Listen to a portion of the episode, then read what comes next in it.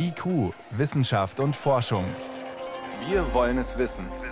Ein Podcast von Bayern 2. In der Ostsee sprudelt nach wie vor Erdgas aus den Lecks der Pipeline. Das sieht ziemlich dramatisch aus. Noch viel erschreckender aber ist, wie viel Gas weltweit verschwendet und wie dadurch der Klimawandel beschleunigt wird. Was kann man dagegen tun? Das ist gleich Thema bei uns. Aber zuerst geht's mal um ein Souvenir aus einer fremden Welt. Was steckt im Staub des Asteroiden Ryugu? Wissenschaft auf Bayern 2 entdecken. Heute mit Stefan Geier. Man kann Asteroiden, diese Gesteinsbrocken, die da im All rumfliegen, abschießen. Das haben wir Anfang der Woche gesehen, als die NASA erfolgreich eine Sonde auf einen Asteroiden stürzen hat lassen. Man wollte mal schauen, kann man den vielleicht ablenken. Aber Asteroiden sind in der Regel weniger Bedrohung für uns als spannende Forschungsobjekte. Und deshalb ist das, was Frankfurter Geowissenschaftler in den letzten Monaten unter das Mikroskop bekommen haben, eine kleine Sensation.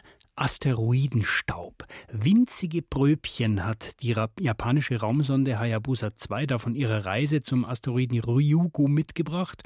Und seitdem fragen sich alle, ja, was steckt drin im Staub des Asteroiden? Das Tanegashima Space Center, der größte Weltraumbahnhof Japans im Jahr 2014. Die schlanke gelbe Rakete mit der weißen Spitze, Hayabusa 2, auf Deutsch Wanderfalke 2, zündet die Triebwerke. Dreieinhalb Jahre und rund drei Milliarden Kilometer später erreicht Hayabusa 2 den Asteroiden Ryugu, übersetzt Drachenpalast. Die japanische Weltraumorganisation JAXA jubelt. Der schwarze, kugelförmige Himmelskörper hat einen Durchmesser von etwa 1000 Metern. Ryugu ist halt ein Asteroid einer kohlenstoffreichen Klasse. Und da wusste man auch vorher sehr genau, dass das ein Material ist, was sehr, sehr ursprünglich ist. Mit 4,5 Milliarden Jahren quasi Urgestein unseres Sonnensystems, erklärt Frank Brenker. Er ist Geowissenschaftler an der Universität Frankfurt. Und ein Material ist, was sehr hohe Kohlenstoffwerte wahrscheinlich aufweist und auch hohe Wassergehalte. Und das sind ja so die Punkte, die einen brennend interessieren zur Entstehung des Lebens und äh, wo kommt das Wasser auf der Erde her, so Sachen. Und die kann man halt mit solchen Proben halt hervorragend klären. Zunächst aber müssen Brenker und sein Team eine ganze Weile warten auf genau dieses Material aus dem All. Sechs Jahre nach dem Start, im Dezember 2020, rast eine kleine Kapsel wie ein Feuerball durch die nächtliche Atmosphäre. Die Raumsonde Hayabusa 2 hat sie im Vorbeiflug an der Erde abgetrennt. An einem Fallschirmchen landet der Behälter sanft in der australischen Wüste. An Bord 5,4 Gramm per überdimensionalem Weltraumstaubsaugerrohr eingesammelter Asteroidenstaub, also etwa ein Teelöffel voll schwarzer, sandartiger Partikel. Nur sehr wenige Labors weltweit haben Geräte entwickelt, die fein genug sind für mineralogische, mikroskopische und geochemische Analysen an derlei Material. Zum Beispiel die Universität Frankfurt. 17 Körner Asteroidenstaub bekommt Brenker, jeweils etwa einen Kubikmillimeter groß.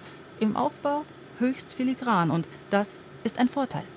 Wenn ich 17 Körner habe, die ein bisschen unterschiedlich vielleicht auch sind, dann habe ich tatsächlich eine repräsentative Auswahl, die signifikant ist für den ganzen Asteroiden, weil die so feinkörnig sind.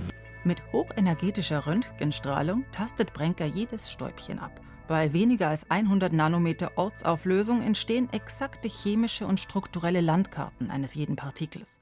Eisenoxid und phosphathaltige Mineralien sind zu erkennen, die sich bei erstaunlich niedrigen Temperaturen von 40 Grad gebildet haben müssen.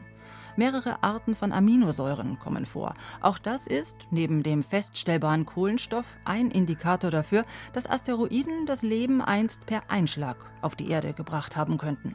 Und da sieht man sehr schön, dass das Material wie Ryugu es ist, dass das in dem Verhältnis zwischen schwerem und leichtem Wasser sehr gut übereinstimmt mit dem, was wir in den heutigen Ozeanen auf der Erde finden. Während Kometen, die haben ein sehr weites Spektrum und die meisten sind so weit weg mit ihrem Verhältnis von schwerem zu leichtem Wasserstoff, dass die eigentlich als Kandidaten für die Bildung der Ozeane auf der Erde nicht in Frage kommen. Als solche wurden die eisigen Himmelskörper in der Forschung aber lange gehandelt. Überhaupt werden die laufenden Untersuchungen an Staub von Ryugu einiges Neues bringen, glaubt Thorsten Kleine vom Max-Planck-Institut für Sonnensystemforschung in Göttingen. Na, was äh, besonders spannend ist, was dort rausgekommen ist, ist, dass es eben zu einer bestimmten Meteoritengruppe gehört, von der wir wissen, dass die chemische Zusammensetzung dieser Meteoritengruppe wirklich genau der chemischen Zusammensetzung der Sonne entspricht für fast alle Elemente. Wir hatten bisher aber nur ganz wenig Material davon und wir wussten auch nicht, wie repräsentativ das ist. Und dadurch, dass wir jetzt einen Asteroiden gefunden haben, der tatsächlich diese Zusammensetzung auch hat, äh, ist das natürlich eine ganz besonders wichtige Entdeckung. Ein Blick an den äußersten Rand des Sonnensystems, dorthin, wo vielleicht auch die Kometen entstehen. Kleines Forschungsschwerpunkt liegt auf Laboruntersuchungen von Meteoriten, also Gestein aus dem All, das irgendwann auf die Erde gestürzt ist. Endlich an Originalmaterial von oben zu kommen, wie jetzt durch die Mission der JAXA, eröffne ganz neue Welten. Mein größter Wunsch momentan wäre, dass wir tatsächlich zu einem Kometen fliegen und Material zurückbringen, weil wir haben kein Material von Kometen. Und dann gibt es viele andere Körpertypen von Asteroiden, von denen wir auch nicht wirklich Proben haben. Die Proben von Ryugu gehen nach ihrer chemischen und strukturellen Kartierung in Frankfurt an andere Institute weiter, die spezielle Einzelaspekte anschauen. Zum Beispiel das unerwartet hohe Vorkommen an seltenen Erden. Ganze Adern ziehen sich durch den Asteroiden. Damit ist die bislang eher vage Idee des Asteroid Mining für seltene Erden nicht mehr ganz so vage, meint Geologe Brenker ich selber das immer so ein bisschen belächelt, wenn er sagt, ja, wir wollen so einen Asteroiden ausbeuten, dann sagt man sich so, naja, ich kann ja nicht den ganzen Asteroiden abbauen, das bringt ja nichts. Wenn ich was abbauen will, dann brauche ich eine Anreicherung. Und, aber jetzt sehen wir tatsächlich, dass selbst bei so ganz ursprünglichen Material es zu Anreicherungsprozessen schon kommt. Alles Ergebnisse, die schon jetzt die Mission zum Erfolg machen, wertet genauso die japanische JAXA. Ihre Raumsonde Hayabusa 2 ist wieder unterwegs, um neues Material aus dem All einzusammeln. Auch die NASA hat Asteroidenstaub geladen. Im kommenden Jahr wird ihre Sonde Osiris Rex damit zurückerwartet. Die Frankfurter Forscher werden dann auch wieder an Bord sein bei der Auswertung. Genau wie bei der ersten Lieferung vom Mars. Aber erst in etwa fünf Jahren, also 2027. Staub aus dem All, zum Beispiel vom Asteroiden Ryugu. Susi Weichselbaum hat erzählt, was man bislang darüber weiß. Sie hören Bayern 2.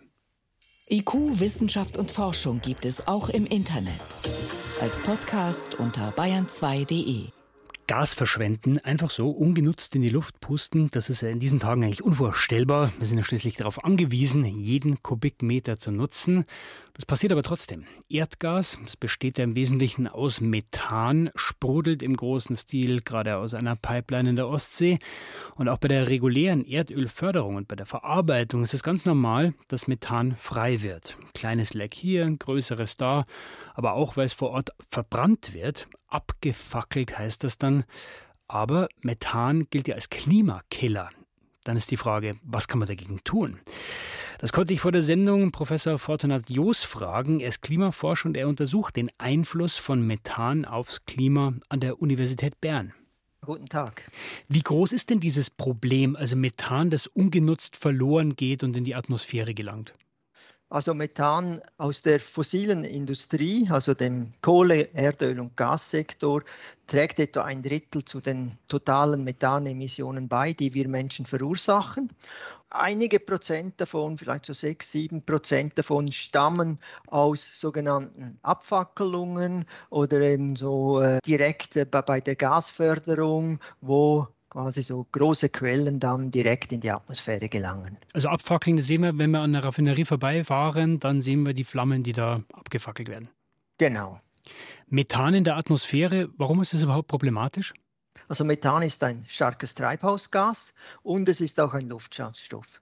Es ist nach CO2 das wichtigste Treibhausgas, hat vielleicht etwa 0,5, 0,6 Grad Celsius zur bisherigen Erwärmung beigetragen und CO2 etwas mehr, etwa 1 Grad. Und so trägt Methan eben ganz wesentlich zur globalen Klimaerhitzung bei mit den bekannten katastrophalen Folgen. 0,5 Grad ist schon ein bedeutender Anteil. Jetzt sehen wir diese Lecks in der Ostsee. Da sprudelt es ja wie verrückt. Wie viel ist das im Vergleich? Ja, da in der Ostsee spricht man davon, dass so Größenordnung eine halbe Million Tonne Methan in die Atmosphäre austritt. Das ist eigentlich eine unvorstellbar große Zahl. Aber wenn man das vergleicht, wenn ich so sagen kann, mit dem täglichen Wahnsinn, dann ist es eben eine sehr kleine Zahl. Es sind etwa zwei Promille oder so der jährlichen durch den Menschen verursachten Methanemissionen. Wo findet denn dieser tägliche Wahnsinn, wie Sie ihn genannt haben, statt? Wir haben also schon gehört, beim Abfackeln, wo noch? Also in der Erdölindustrie ist einerseits bei der Kohleförderung, da tritt Methangas aus in den Schächten und das wird dann entlüftet. In OECD-Ländern wird das Typ oftmals abgefangen, aber in vielen Ländern geht das direkt in die Atmosphäre. Dann ist auch beim der Lagerung und beim Transport von Kohle tritt dann Methan auch. Und dann eben, wie gesagt, bei der Ölförderung ist Erdgas oder Methan eben ein Beiprodukt, das auch verloren geht. Und Erdgas besteht ja vorwiegend aus Methan. Und das heißt dann bei der Förderung, beim Transport etc., wenn da einige Prozent hat verloren gehen, endet das dann in der Atmosphäre. Jetzt sollen wir, Herr Joos, die Heizung zu Hause runterdrehen, um weniger Gas zu verbrauchen und an anderer Stelle wird es einfach abgefackelt, weil es nicht gebraucht wird. Wie passt das zusammen? Das passt eigentlich ganz schlecht zusammen. Im Prinzip wäre es sinnvoll, dieses Gas nicht abzufackeln, sondern einzufangen und dann letztlich auf den Markt zu bringen. Warum passiert das nicht? Man noch diese, teilweise sind das vielleicht, das vielleicht einfach zu kleine ökonomische Interessen, obwohl es eigentlich günstig wäre oder vielleicht manchmal sogar auch ökonomisch vorteilhaft, ist es für die Betreiberfirma offenbar zu wenig wichtig, wird da noch zu wenig Augenmerk darauf gerichtet. In der Ölindustrie wird das Methan abgefackelt, damit es weniger klimaschädlich wird. Jetzt sagt eine neue Studie, bei diesem Abfackeln, da wird aber wesentlich weniger verbrannt, als man gedacht hat.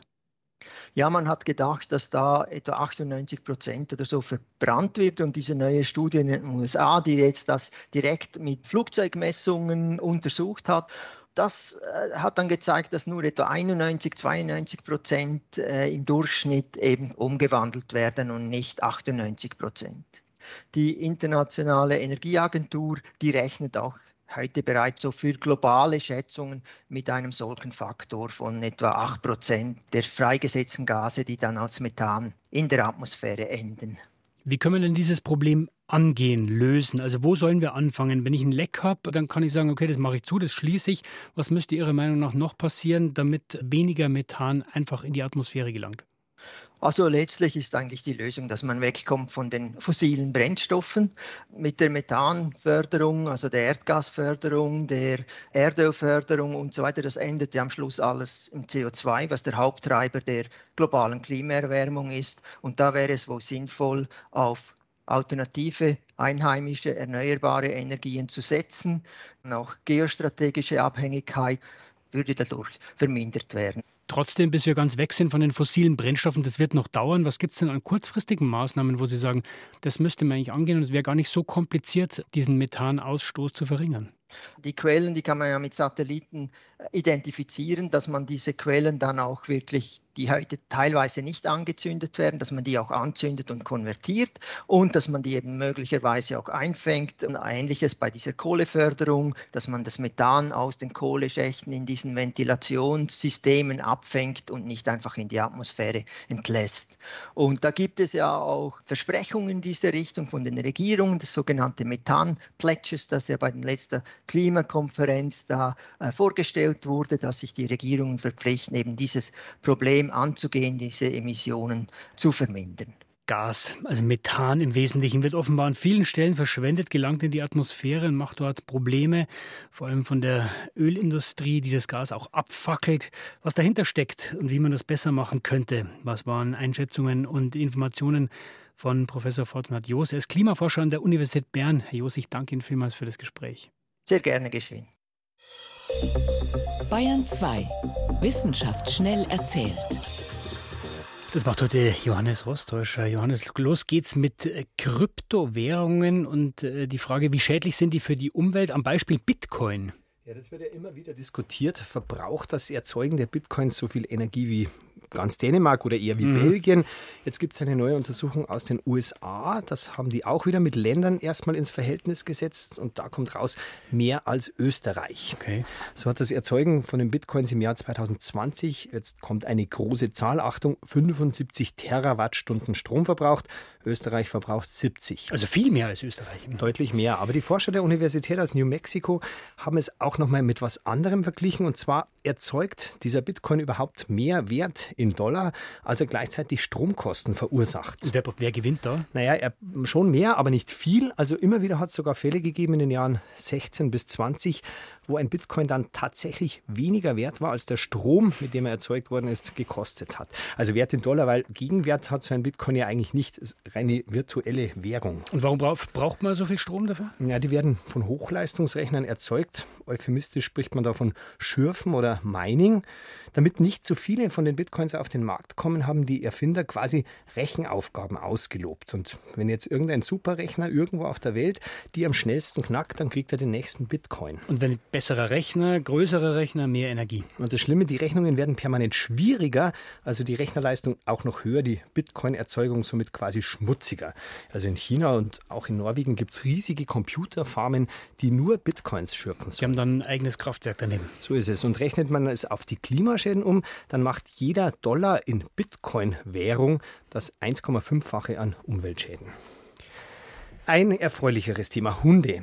Hunde erkennen, ob ein Mensch gestresst ist am Geruch. Das heißt, der Hund riecht deine Angst oder was? Die Erkenntnis an sich ist nicht völlig neu, das sagen Mütter zu ihren Kindern, aber das haben jetzt in Belfast die Veterinäre ganz genau untersucht, haben vier Hunden verschiedene Geruchsproben vorgesetzt und da war die Treffsicherheit in insgesamt 720 Versuchen 94 Prozent. Will ich aber schon wissen, wie hat man das gemacht? Also hat man den Leuten Angst eingejagt und dann die Anziehsachen den Hunden gegeben? Also ziemlich ähnlich. Also erstmal hat man die unter Stress gesetzt sehr schwierige Kopfrechenaufgaben unter Zeitdruck und noch mit unfreundlichen Kommentaren machen lassen und dann Schweiß entnommen, erstens vom Nacken, aber auch Atemluft und den gestressten Schweiz sozusagen, mit denen hat man erstmal die Hunde eingeübt, dass die die Leute erkennen. Mhm. Und dann der nächste Schnupperversuch, Vergleich Schweißprobe, dieser gleiche Mensch gestresst und der gleiche Mensch entspannt. Und die zwei Schweißarten und Atemprobenarten haben die Hunde also sofort erkannt, wie gesagt, mit 94 Prozent Sicherheit. Mhm. Und jetzt wechseln wir noch in die Schule, in den Matheunterricht. Stichwort Angst. Auch Stress. Reden über Mathe ist fast wichtiger als Rechnen. Die Uni Halle-Wittenberg hat zusammen mit zwei weiteren Hochschulen 605 bis Siebtklässler in drei Gruppen eingeteilt. In der einen hat es ganz regulären Matheunterricht gegeben und in den beiden anderen haben die Schüler immer wieder selber erklären und auch begründen müssen, was sie da rechnen, also ihren Mitschülern. Und sieh da, die Erklär- und die Redegruppen waren hinterher deutlich besser in Mathe als die anderen. Kann man auch sagen, wem es mehr bringt? Also wenn ich jetzt schlecht bin in Mathe oder wenn ich gut bin? Also das hat jetzt die Versuchsleiter besonders überrascht. Es ist quer durch die Leistungsgruppen total gut. Also es haben auch die profitiert, die schon richtig gut in Mathe sind, weil bislang hat man eher gedacht, sowas bringt halt den schwachen Schülern vielleicht was oder auch Schülern, die noch nicht perfekt Deutsch können. Aber in dem Fall war es so, es bringt allen was. Also drüber reden, was man gerade macht, bringt was. Johannes Rostäuscher mit den Kurzmeldungen.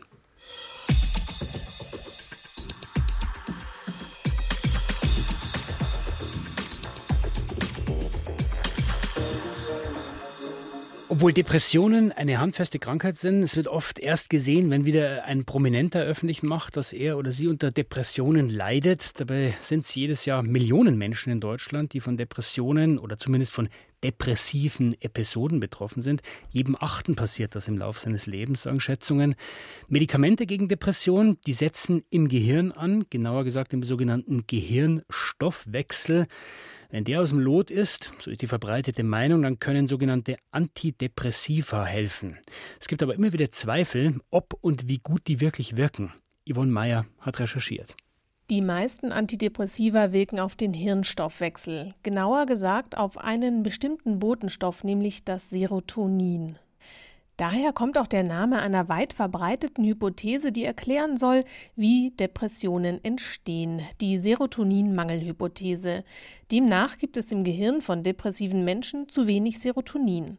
Ursprünglich war das Ganze ein Zufallsfund, sagt der Psychotherapeut Thorsten Padberg aus Berlin.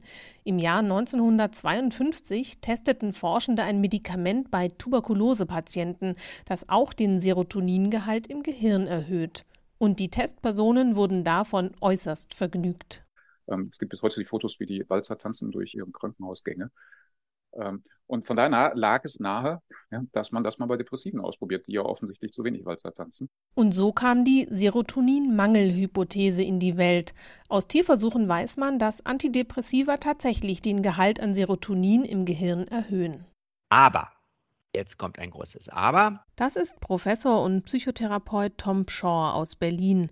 Er ist einer der Mitautoren der ärztlichen Leitlinie für Depressionen. Ob das auch der Effekt ist, worüber die Antidepressiva ihre positive Wirkung auf die depressive Stimmung und die anderen depressiven Symptome entfalten, das ist zweifelhaft. Welche Rolle das Serotonin bei Depressionen spielt, ist nämlich überhaupt nicht so klar, wie man annehmen könnte. Eine aktuelle Untersuchung aus Großbritannien hat dazu mehrere Meta-Analysen neu ausgewertet. Der klinische Forscher Mark Horowitz von der Nationalen Gesundheitsbehörde NHS in England und vom University College London ist einer der Mitautoren der Studie. Er sagt, wir fanden keine überzeugenden Beweise, dass niedrige Konzentrationen von Serotonin mit Depressionen einhergehen. Dabei wurden zum Beispiel Serotoninwerte im Blut oder in der Gehirnflüssigkeit untersucht. Auch in den Genen zeigten die Metastudien keinen Hinweis darauf, dass Menschen mit Depressionen dort Auffälligkeiten hatten. Doch eines hatten alle Betroffenen gemeinsam, sagt Mark Horowitz. What did come out of these studies interestingly die Rolle von belastenden Lebenssituationen war für das Risiko, eine Depression zu bekommen, stark. Obwohl die Studien danach gar nicht gezielt gesucht haben, tauchte dieser Zusammenhang immer wieder auf. Je häufiger Menschen belastenden Situationen wie Jobverlust, gesundheitlichen Problemen oder Beziehungsstress ausgesetzt waren, desto häufiger hatten sie Depressionen. Zu diesem Zusammenhang gibt es also klare Belege. Doch die Hypothese, dass zu wenig Serotonin im Gehirn von Depressiven vorliege, sei nicht mehr haltbar, über 50 Jahre nachdem sie das erste Mal formuliert wurde, so Mark Horowitz. Auch eine aktuelle Untersuchung aus dem Jahr 2022 der US-Gesundheitsbehörde FDA zeigt, Antidepressiva wirken nur bei 15 Prozent der behandelten Patienten erheblich besser als ein Placebo. Bei 85 Prozent ist das nicht der Fall. Dennoch hält sich die Hypothese weiter in der Öffentlichkeit, sagt Tom Shaw. Seit den 1990er Jahren werden immer mehr Antidepressiva verkauft. Und damals hat die äh, pharmazeutische Industrie sehr stark auf diese falsche Hypothese in ihren Marketingstrategien gesetzt und äh, mit großem Aufwand das bei den Ärztinnen und Ärzten beworben und die haben das dann weitergegeben an die Patientinnen und Patienten. Zwar sei bei seinen Kollegen aus der Psychiatrie mittlerweile ganz gut angekommen, dass Antidepressiva vor allem bei leichten und mittelschweren Depressionen kaum oder gar nicht wirken, doch viele Hausärztinnen und Hausärzte verschreiben immer noch zu früh und zu schnell das Medikament. Die neuen Leitlinien, an denen Tom Shaw mitschreibt, tragen dem Rechnung. So sollen Antidepressiva nur eingenommen werden, wenn ein gutes Behandlungskonzept vorliege. Also erster Faktor, handelt es sich um eine schwere Depression, dann eher Antidepressivum. Handelt es sich um eine sehr phasenhafte Depression, die sehr plötzlich begonnen hat, ähm, oder ist das eher ein chronischer Dauerzustand? Bei der phasenhaften Depression spricht eher dafür, dass man mit Medikamenten vielleicht was erreichen kann gab es bei dem Patienten oder Patientin schon Vorerfahrung mit Antidepressiva. Das ist ganz oft der Fall. Wenn die schon mal gut waren, spricht das eher dafür. Wenn das schon mal nichts geholfen hat, also wenn zwei, drei, vier Antidepressiva schon äh, versagt haben, ist es in aller Regel nicht erfolgsversprechend, aufs fünfte, aufs sechste oder aufs siebte zu setzen. Darüber hinaus helfen auch Maßnahmen, die ganz ohne Medikamente auskommen. Dazu gehört ein regelmäßiger Tag-Nacht-Rhythmus und ein gut strukturierter Tag. Man solle zum Beispiel jeden Tag eine positive Aktivität einplanen und eine Pflichtaufgabe, die gut zu bewältigen ist, empfiehlt Tim Shaw. Sport und Bewegung wirken ganz von selbst antidepressiv. Und all diese Maßnahmen helfen natürlich auch denen, die trotz allem ein Antidepressivum einnehmen. Kommt eben immer darauf an, wie heftig man von Depressionen betroffen ist. Yvonne Meyer war das und soweit war es das vom IQ-Team für heute. Stefan Geier war Mikrofon.